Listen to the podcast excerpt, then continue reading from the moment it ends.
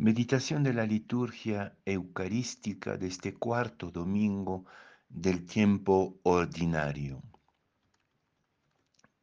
La primera lectura es sacada del libro del Deuteronomio, capítulo 18, versículos 15 a 20.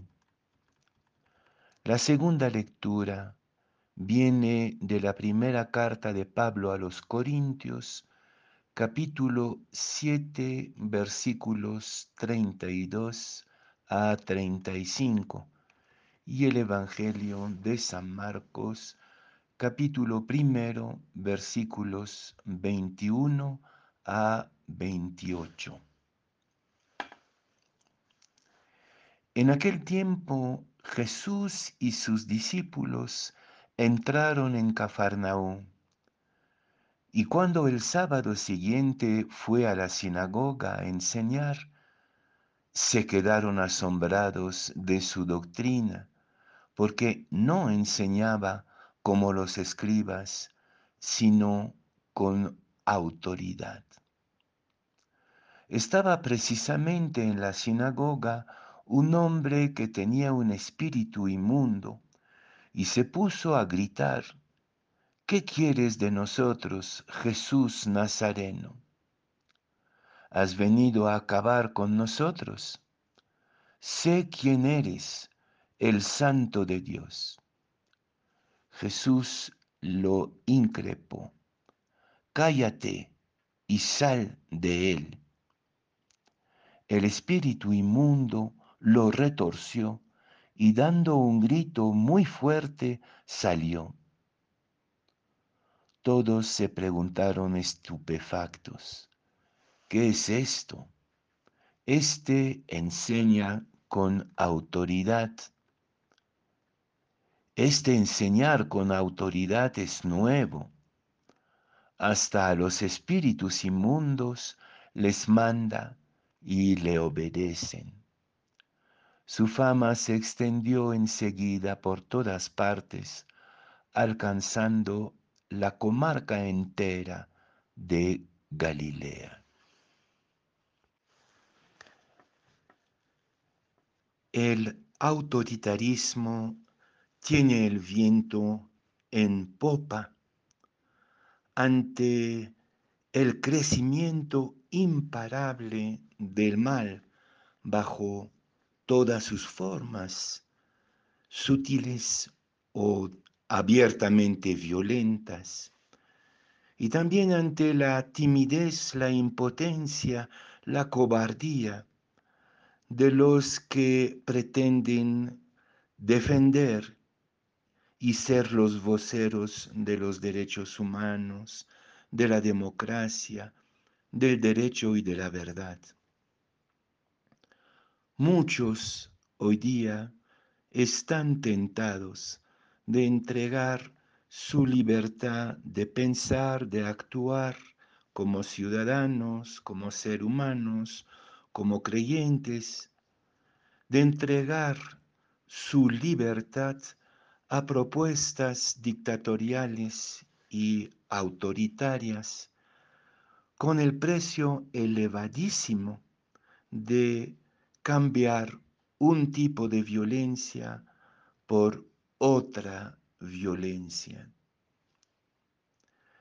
Frente a este autoritarismo que aparentemente marca el final de todas las grandes utopías del siglo XX, las utopías democráticas de derechos humanos, etc.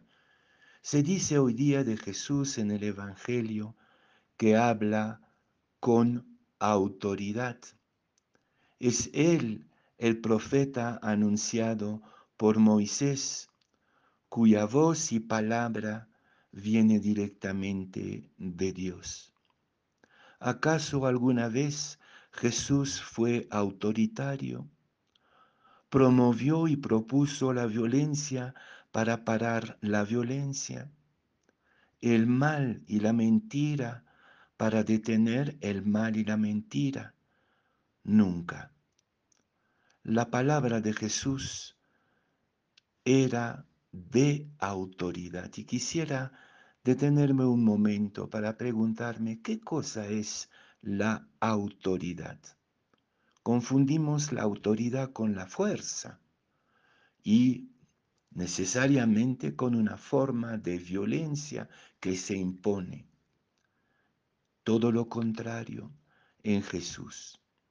Hablar con autoridad es despedir las fuerzas de violencia y de mal y de mentira que nos poseen y devolvernos la autonomía, la palabra, la dignidad. Hablar con autoridad, en el caso de Jesús, es hacernos de nuevo autores de nuestro destino, destino personal, destino colectivo. Hacernos autores, autorizarnos de nuevo a ser ciudadanos y libremente capaces de decir sí o no.